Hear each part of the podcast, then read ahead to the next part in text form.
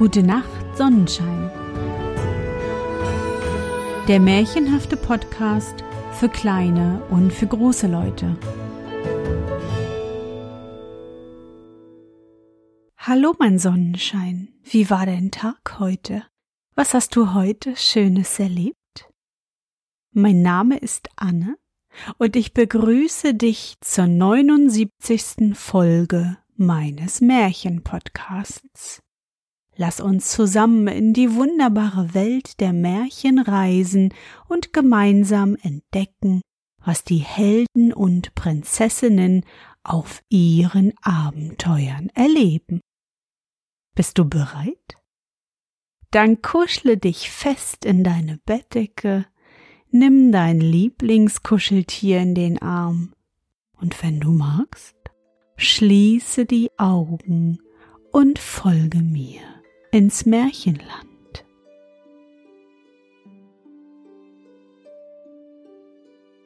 Die zwölf Brüder Es war einmal ein König und eine Königin, die lebten in Frieden miteinander und hatten zwölf Kinder, das waren aber lauter Buben. Nun sprach der König zu seiner Frau wenn das dreizehnte Kind, was du zur Welt bringst, ein Mädchen ist, so sollen die zwölf Buben sterben, damit ihr Reichtum groß wird und das Königreich ihr allein zufällt. Er ließ auch zwölf Särge machen, die waren schon mit Holzspänen gefüllt, und in jedem lag das Totenkästchen, und ließ sie in eine verschlossene Stube bringen, dann gab er der Königin den Schlüssel und gebot ihr niemandem etwas davon zu sagen. Die Mutter aber saß nun den ganzen Tag und trauerte, so dass der kleinste Sohn, der immer bei ihr war und den sie nach der Bibel Benjamin nannte, zu ihr sprach Liebe Mutter, warum bist du so traurig? Liebes Kind, antwortete sie, ich darf's dir nicht sagen. Er ließ ihr aber keine Ruhe bis sie ging und die Stube aufschloss und ihm die zwölf mit Hobelspänen gefüllten Totenladen zeigte. Darauf sprach sie Mein liebster Benjamin, diese Särge hat dein Vater für dich und deine elf Brüder machen lassen, denn wenn ich ein Mädchen zur Welt bringe, so sollt ihr allesamt getötet und darin begraben werden. Und als sie weinte, während sie das sprach, so tröstete sie der Sohn und sagte Weine nicht, liebe Mutter, wir wollen uns schon helfen und wollen fortgehen. Sie aber sprach, Geh mit deinen elf Brüdern hinaus in den Wald, und einer setze sich immer auf den höchsten Baum, der zu finden ist, und halte Wacht, und schaue nach dem Turm hier im Schloss. Gebäre ich ein Söhnlein, so will ich eine weiße Fahne aufstecken, und dann dürft ihr wiederkommen. Gebäre ich ein Töchterlein, so will ich eine rote Fahne aufstecken, und dann flieht fort, so schnell ihr könnt, und der liebe Gott behüte euch. Alle Nacht will ich aufstehen und für euch beten, im Winter, dass ihr an einem Feuer euch wärmen könnt, im Sommer, dass ihr nicht in der Hitze schmachtet. Nachdem sie also ihre Söhne gesegnet hatte, gingen sie hinaus in den Wald. Einer hielt um den anderen Wacht, saß auf der höchsten Eiche und schaute nach dem Turm. Als elf Tage herum waren und die Reihe an Benjamin kam, da sah er, wie eine Fahne aufgesteckt wurde. Es war aber nicht die weiße, sondern die rote Blutfahne, die verkündete, dass sie alle sterben sollten.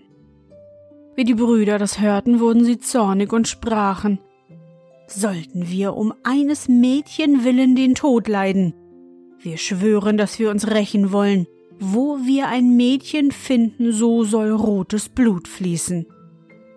Darauf gingen sie tiefer in den Wald hinein, und mittendrein, wo es am dunkelsten war, fanden sie ein kleines verwünschtes Häuschen, das leer stand. Da sprachen sie Hier wollen wir wohnen, und du, Benjamin, du bist der jüngste und schwächste, du sollst daheim bleiben und haushalten, wir anderen wollen ausgehen und Essen holen. Nun zogen sie in den Wald und schossen Hasen, wilde Rehe, Vögel und Täubchen und was zu essen stand, das brachten sie dem Benjamin. Der musste es ihnen zurechtmachen, damit sie ihren Hunger stillen konnten. In dem Häuschen lebten sie zehn Jahre zusammen, und die Zeit ward ihnen nicht lang. Das Töchterchen, das ihre Mutter die Königin geboren hatte, war nun herangewachsen, war gut von Herzen und schön von Angesicht und hatte einen goldenen Stern auf der Stirne. Einmal, als große Wäsche war, sah es darunter zwölf Mannshemden und fragte seine Mutter Wem gehören diese zwölf Hemden? Für den Vater sind sie doch viel zu klein. Da antwortete sie mit schwerem Herzen Liebes Kind, die gehören deinen zwölf Brüdern. Da sprach das Mädchen Wo sind meine zwölf Brüder? Ich habe noch niemals von ihnen gehört. Die Königin antwortete Das weiß Gott, wo sie sind. Sie irren in der Welt herum. Dann nahm sie das Mädchen und schloss ihm das Zimmer auf und zeigte ihm die zwölf Särge mit den Hobelspänen und den Totenkisschen. Diese Särge, sprach sie, waren für deine Brüder bestimmt, aber sie sind heimlich fortgegangen, ehe du geboren warst. Und sie erzählte ihm, wie sich alles zugetragen hatte. Da sagte das Mädchen, Liebe Mutter, weine nicht, ich will gehen und meine Brüder suchen. Nun nahm es die zwölf Hemden und ging fort und geradezu in den großen Wald hinein. Es ging den ganzen Tag und am Abend kam es zu dem verwünschten Häuschen. Da trat es hinein und fand einen jungen Knaben, der fragte, Wo kommst du her und wo willst du hin? Und erstaunte, dass sie so schön war, königliche Kleider trug und einen Stern auf der Stirne hatte. Da antwortete sie, ich bin eine Königstochter und suche meine zwölf Brüder und will gehen, so weit der Himmel blau ist, bis ich sie finde. Sie zeigte ihm auch die zwölf Hemden, die ihnen gehörten. Da sah Benjamin, dass es seine Schwester war und sprach, Ich bin Benjamin, dein jüngster Bruder. Und sie fing an zu weinen vor Freude und Benjamin auch, und sie küssten und herzten einander vor großer Liebe. Hernach sprach er, Liebe Schwester, es ist noch ein Vorbehalt da. Wir hatten verabredet, dass ein jedes Mädchen, das uns begegnet, sterben sollte, weil wir um ein Mädchen unser Königreich verlassen mussten. Da sagte sie, ich will gern sterben, wenn ich damit meine zwölf Brüder erlösen kann. Nein, antwortete er, du sollst nicht sterben. Setze dich unter diese Bütte, bis die elf Brüder kommen, dann will ich schon einig mit ihnen werden. So tat sie. Und wie es Nacht ward, kamen die anderen von der Jagd, und die Mahlzeit war bereit. Und als sie am Tische saßen und aßen, fragten sie, was gibt es Neues? Da sprach Benjamin, Wisst ihr nichts? Nein, antworteten sie. Da sprach er weiter, Ihr seid im Walde gewesen und ich bin daheim geblieben und weiß doch mehr als ihr? So erzähle uns, riefen sie. Antwortete er, Versprecht ihr mir auch, dass das erste Mädchen, das uns begegnet, nicht soll getötet werden? Ja, riefen sie alle, das soll Gnade haben, erzähl uns nur.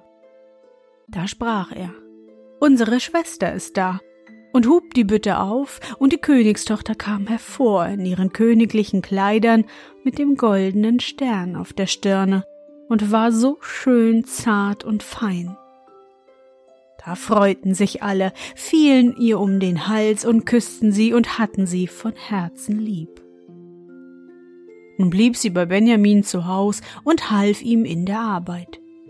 Die Elfe zogen in den Wald, fingen Wild, Rehe, Vögel und Täubchen, damit sie zu essen hatten, und die Schwester und Benjamin sorgten, dass es zubereitet wurde. Sie suchte das Holz zum Kochen und die Kräuter zum Gemüs und stellte die Töpfe ans Feuer, so dass die Mahlzeit immer fertig war, wenn die Elfe kamen. Sie hielt auch sonst Ordnung im Häuschen und deckte die Bettlein hübsch weiß und rein und die Brüder waren immer zufrieden, und lebten in großer Einigkeit mit ihr. Auf eine Zeit hatten die beiden daheim eine schöne Kost zurechtgemacht, und wie sie nun alle beisammen waren, setzten sie sich, aßen und tranken und waren voller Freude. Es war aber ein kleines Gärtchen an dem verwünschten Häuschen, darin standen zwölf Lilienblumen. Nun wollte sie ihren Brüdern ein Vergnügen machen, brach die zwölf Blumen ab und dachte jedem aufs Essen eine zu schenken. Wie sie aber die Blumen abgebrochen hatte, in demselben Augenblick waren die zwölf Brüder in zwölf Raben verwandelt und flogen über den Wald hinfort, und das Haus mit dem Garten war auch verschwunden. Da war nun das arme Mädchen allein in dem wilden Wald, und wie es sich umsah, so stand eine alte Frau neben ihm, die sprach Mein Kind, was hast du angefangen? Warum hast du die zwölf weißen Blumen nicht stehen lassen? Das waren deine Brüder, die sind nun auf immer in Raben verwandelt. Das Mädchen sprach weinend ist denn kein Mittel, sie zu erlösen? Nein, sagte die Alte. Es ist keins auf der ganzen Welt als eins, das ist aber so schwer, dass du sie damit nicht befreien wirst, denn du musst sieben Jahre stumm sein, darfst nicht sprechen und nicht lachen, und sprichst du ein einziges Wort, und das fehlt nur eine Stunde an den sieben Jahren, so ist alles umsonst, und deine Brüder werden von dem einen Wort getötet. Da sprach das Mädchen in seinem Herzen, ich weiß gewiss, dass ich meine Brüder erlöse, und ging und suchte einen hohen Baum, setzte sich darauf und spann, und sprach nicht und lachte nicht. Nun trug es sich zu, dass ein König in dem Walde jagte. Der hatte einen großen Windhund. Der lief zu dem Baum, wo das Mädchen darauf saß, sprang herum, schrie und bellte hinauf. Da kam der König herbei und sah die schöne Königstochter mit dem goldenen Stern auf der Stirne und war so entzückt über ihre Schönheit, dass er ihr zurief, ob sie seine Gemahlin werden wollte. Sie gab keine Antwort, nickte aber ein wenig mit dem Kopf. Da stieg er selbst auf den Baum, trug sie herab, setzte sie auf sein Pferd und führte sie heim. Da ward die Hochzeit mit großer Pracht und Freude gefeiert, aber die Braut sprach nicht und lachte nicht. Und als sie ein paar Jahre miteinander vergnügt gelebt hatten, fing die Mutter des Königs, die eine böse Frau war, an, die junge Königin zu verleumden und sprach zum König. Es ist ein gemeines Bettelmädchen, das du dir mitgebracht hast. Wer weiß, was für gottlose Streiche sie heimlich treibt. Wenn sie stumm ist und nicht sprechen kann, so könnte sie doch einmal lachen, aber wer nicht lacht, der hat ein böses Gewissen. Der König wollte zuerst nicht daran glauben, aber die Alte trieb es so lange und beschuldigte sie so vieler böser Dinge, dass der König sich endlich überreden ließ und sie zum Tode verurteilte. Da ward im Hof ein großes Feuer angezündet, darin sollte sie verbrannt werden. Und der König stand oben am Fenster und sah mit weinenden Augen zu, weil er sie noch immer so lieb hatte. Und als sie schon an den Pfahl festgebunden war und das Feuer an ihren Kleidern mit roten Zungen leckte, da war eben der letzte Augenblick von den sieben Jahren verflossen. Da ließ sich in der Luft ein Geschwirr hören, und zwölf Raben kamen hergezogen und senkten sich nieder. Und wie sie die Erde berührten, waren es ihre zwölf Brüder, die sie erlöst hatte. Sie rissen das Feuer auseinander, löschten die Flammen, machten ihre liebe Schwester frei und küssten und herzten sie. Nun aber, da sie ihren Mund auftun und reden durfte, erzählte sie dem König, warum sie stumm gewesen wäre und niemals gelacht hätte, Der König freute sich, als er hörte, dass sie unschuldig war, und sie lebten nun alle zusammen in Ewigkeit bis an ihren Tod. Die böse Stiefmutter aber ward vor Gericht gestellt und in ein Fass gesteckt, das mit siedendem Öl und giftigen Schlangen angefüllt war. Sie starb eines bösen Todes.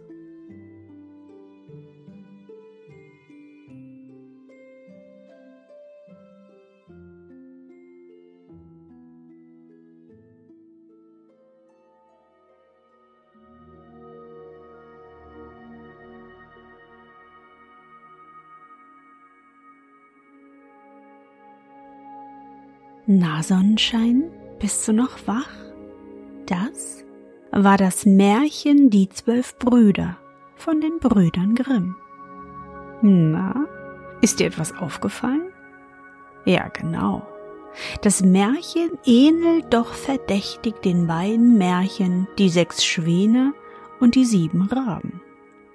Auch hier musste die Schwester sieben Jahre schweigen und konnte am Ende alle ihre Brüder erlösen.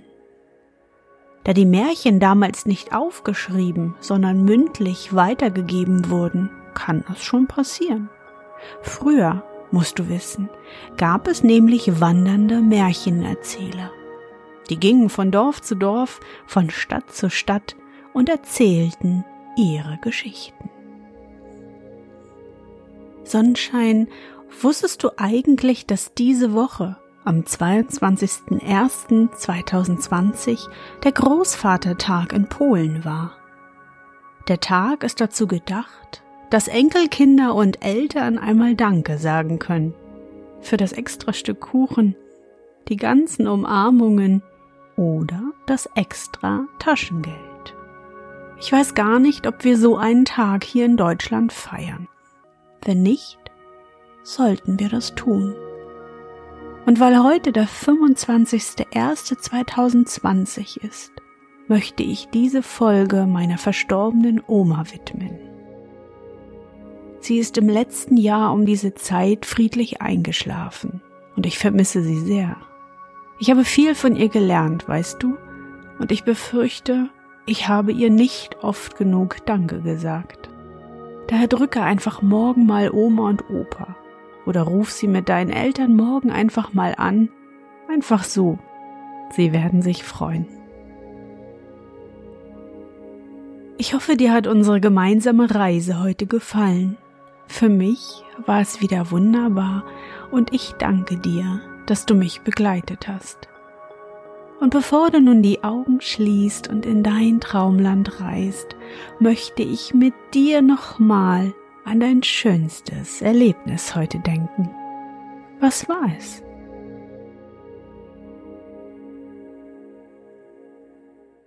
Vielleicht wurdest du heute von Mama beauftragt, ganz allein ein Paket zur Nachbarin zu bringen. Oder du warst ganz allein Brötchen holen, denn du bist ja schon richtig groß. Versuche dich an dein schönstes Erlebnis heute zu erinnern.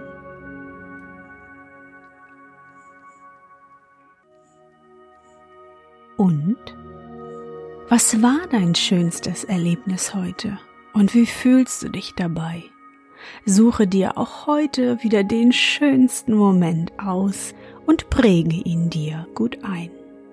Und wenn du magst, kannst du ihn auch malen oder aufschreiben. Und nun gute Nacht, Sonnenschein. Schlaf gut und träum was Schönes. Wir hören uns bald wieder.